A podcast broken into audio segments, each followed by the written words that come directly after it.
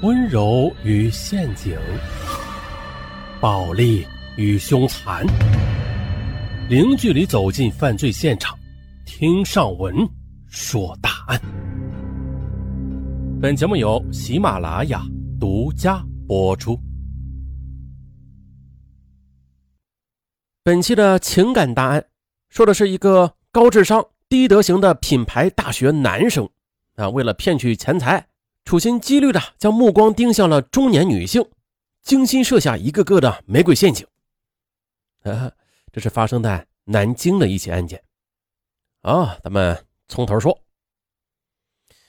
三十五岁的南京某广告公司的女经理江艳艳，四年前离异了，一直没有找到合适的对象。呃，单身嘛，为了打发寂寞的时光，她常啊到这个歌舞厅去玩。就在二零一零年十月的一天，他在歌舞厅邂逅了一位帅哥。此人身高是一点七六米，西装革履的，相貌很清秀，而且嘴巴特别甜。一起跳到第三支舞曲的时候，这帅哥啊，突然的就在他耳边轻声的说道：“你真漂亮，每个男人都会为你动心的。以后我可以经常邀你出来跳舞吗？”哎。江艳艳不由得心想了：“啊，这人呐，也就二十出头，花花肠子还挺多的啊。”他不置可否的笑了笑。哎，却见呐，这帅哥在喧闹声中掏出手机来，扯着嗓子与人通话，仿佛是在谈一个手术。在分手的时候啊，帅哥又自我介绍说他叫尹俊，是二十六岁，他呢是医院的一名外科主治医师。偶尔吧，是为了解除疲劳，这才出来跳跳舞的。哎呦，外科医生啊，了不得呀！此人良好的职业让江艳艳心生好感，两个人呢便互留了联系电话。第二天下午，江艳艳在办公室里就突然的接到了尹俊打来的电话。呃，从昨晚到现在，你的影子始终是在我眼前挥之不去。我想，这也许就是一见钟情吧。哎呦，这这这这这大胆的表白令江艳艳不仅有些心动啊！碍于客户在场，她只得含糊的应付了几句啊，就挂断了电话。当晚九点的，江艳艳的手机再次响了，接起来之后啊，还是尹俊满含深情的告白：“我一直都是在强迫着自己不要想你，可是我越是这样，我就越想你，还真恨不得马上现在就见见见见见到你。”这好嘛？你看，这是想的嘴都瓢了。由此可见呢，这这是真想。至少现在啊，我宁可放弃工作，也要再见你一面的。单身四年的江艳艳，她坐不住了。她一边无力的说着一些诸如“千万不要因此影响工作啊”之类的话，一边又有意的将自己的担心说了出来。嗯，我们刚刚认识。怎么就能这么轻而易举的动感情呢？可是尹俊马上又接过话头说：“我求求你了，我今天晚上得看你一眼，否则等着我的将会是一个不眠之夜。”哇，这小嘴巴巴的，那稍微年轻的时候有他一半啊，厉害了。我跟你说，啊，江艳艳犹豫了一下，那就答应了。很快的，半个小时之后，两个人便在南京大学附近的一家茶馆见面了。落座不久，江艳艳就将自己的情况和盘托出。她称我们不合适。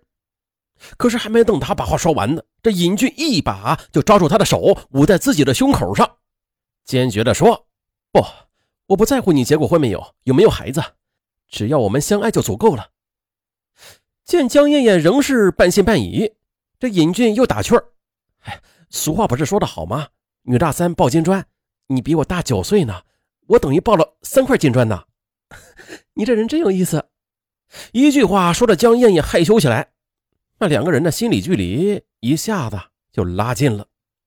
哎呦，结识了一位年轻又痴情的外科医生，江艳艳兴奋不已。此后的一个月里啊，她便频繁的出入美容院、健身房，又一下子买了很多高档的衣服，把自己打扮的漂漂亮亮的。此外，他还给独自一人在南京干事创业的尹俊啊买了好多套什么鳄鱼啊、皮尔卡丹等著名品牌的西装，二零一一年的元旦前夕的，江艳艳又收到了男友送来的一大束红玫瑰。尹俊告诉她说，他原本想把单位分的那套房子的钥匙作为礼物送给你的，可是啊，还差五千元钱，我呢暂时还没有拿到钥匙，所以啊，只能用这玫瑰来表达我对你的感情了。这话让江艳艳感动的差点就掉下眼泪来。她不加思索的就告诉尹俊：“那如果你是真的爱我的话，真的拿我当一家人的话，那你钱不够的话，你可以找我要吗？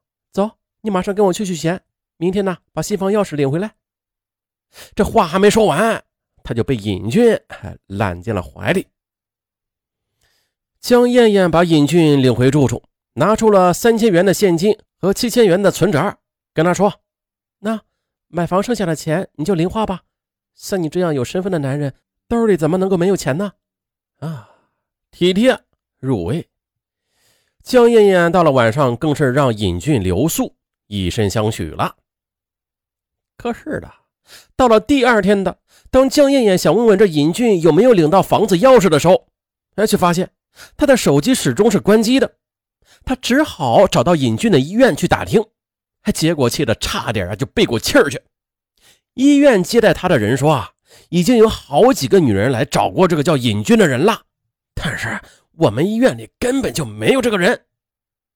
江艳艳这才知道，哎呀，我去，自己遇到了骗子。不过最终他还是决定这事啊就不声张了，因为呢，他深知这此事如果张扬出去的话。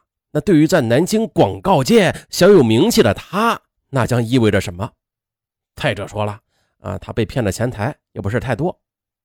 可是江艳艳她不知道啊，就是因为江艳艳和医院都没有报警，这尹俊才得以继续的去行骗，因此导致啊，又有多名女士跌入了他的温柔陷阱。这吧，来了，四十六岁的刘玲敏，她是江苏省某设计院的财务出纳。这家里的经济状况较好，如果不是在二零一零年一月初在跳舞的时候认识了一位小帅哥，那他生活仍会一如既往的平静与幸福着。刘灵敏唯一的儿子是在二零一零年九月考上了大学去读书去了，那忙于生意的丈夫啊，常常很晚才回家，这就使得他一下子就有了充裕的时间，无法打发了。在同事们的影响之下，刘灵敏便学会了三步和四步舞。二零一一年一月四日下午的，他走进南京市新街口的一家歌舞厅。啊，毕竟啊，这年逾四十的人了，刘灵敏坐了半个小时的冷板凳啊，愣是没有人来伸手相邀。啊，他正准备黯然离去的时候，这时一位二十出头、戴着白边眼镜的年轻人则站在了他的面前。刘灵敏，她并没有受宠若惊，反而是给了年轻人一个难看。你个子不高的，我们不协调。哎呀，可没想到啊，这年轻人他一点也不生气，反而说：“我相信我会是你最合适的舞伴的。”说着，他优雅的将左手背在身后，冲着刘灵敏做了一个请的动作。这是一曲温柔缠绵的萨克斯曲。